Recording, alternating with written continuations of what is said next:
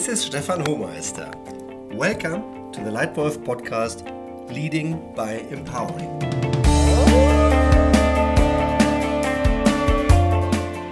This Lightwolf podcast in general is all about helping you develop yourself into exactly the leader you can be and want to be. Today's episode is about how to maximize your employees' motivation and performance by finding the right balance between creating trust and using power. How to strengthen others by empowering them. Power is important and power exists, it's there. And even if you don't realize it, even if you don't want it, some of the people around you are somewhat afraid of the power of your role. And depending on how they perceive your behavior, they may even be a little bit afraid of your personality. Now, sometimes you need to use your power. For example, if individuals endanger the team's success with inappropriate behavior or they act against team principles, then you need to use your power and act with consequence. But in general and wherever possible, I think trust is the stronger force than power. People f- need to feel a desire to achieve. And when they feel a desire to achieve, in all my experience, they achieve more than when they feel a sense of duty. Desire beats duty, and therefore, I think it's important to create that right balance and use a lot of trust. Therefore, yes, there is power, and sometimes you've got to use it. However, I think effectiveness of leadership, power based, is getting less and less important and less and less effective. You need to meet, make your people grow. And for your people to grow, they need to feel your trust in them. Speed is going up in this world. We often talk about the VUCA world. Flexibility is needed.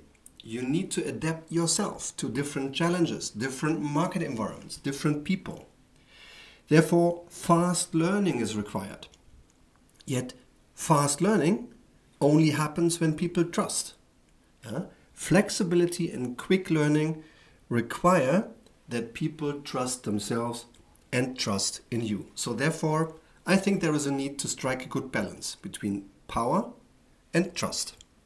And based on my 30 years in the corporate world, here are my three best tips for you how to support your employee with a good balance between trust and power. Number one, listen instead of talking.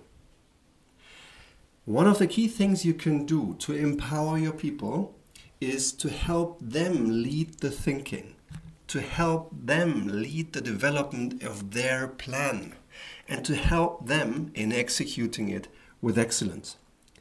Therefore, it's key that you understand the perspective of your employees, that you ask and listen and that you really ask targeted questions, very good targeted questions on those few aspects that in this very moment make the biggest difference between good and great. Apply all your experience, listen carefully, and ask targeted, powerful questions. And then listen carefully to what your people have to say. Let them lead. And when you see an opportunity to help them strengthen their plan, ask another good question. And when you observe that just in this one occasion they may be off in the wrong direction, then help them see that and figure out a better plan for themselves. So, number one, listen instead of talking too much. Tip number two, help others make good decisions. As a lead wolf nowadays, your role is no longer to decide everything yourself, and particularly not to decide everything with 100% perfection.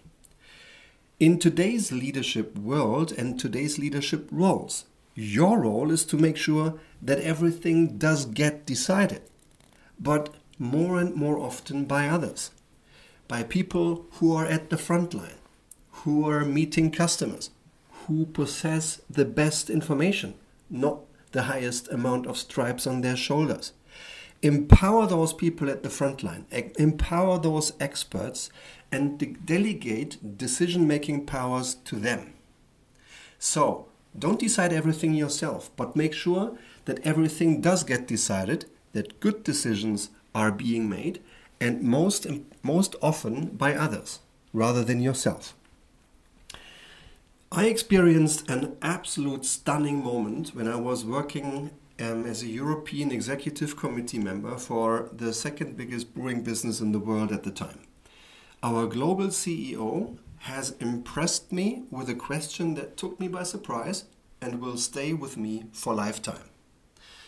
My team had spotted that there was a portfolio gap in our global portfolio of beverages.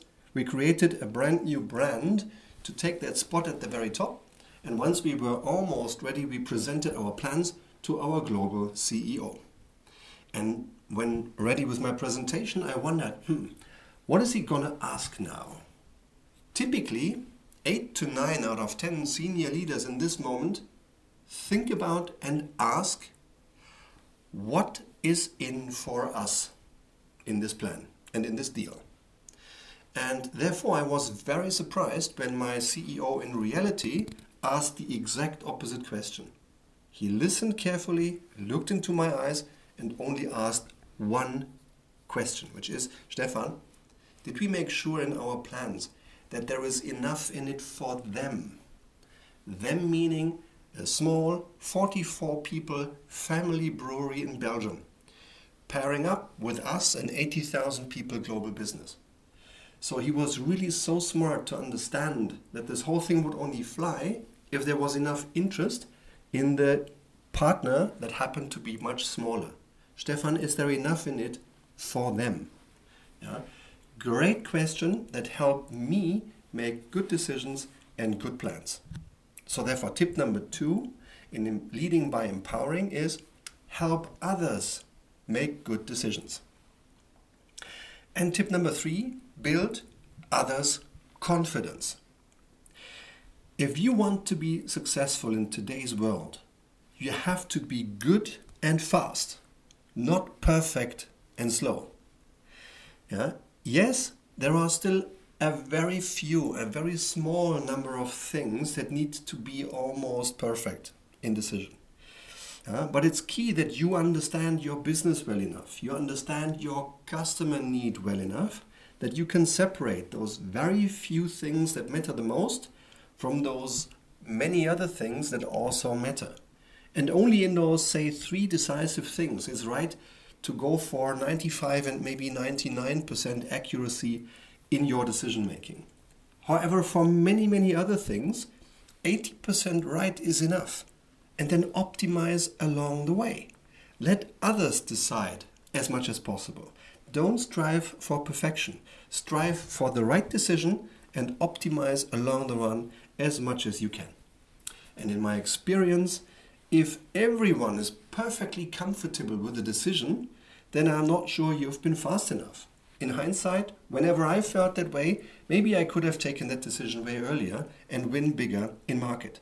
So, somewhat outside the comfort zone for you as a leader and for your team members following you and doing the work with you, somewhat outside the comfort zone is probably the right place to be.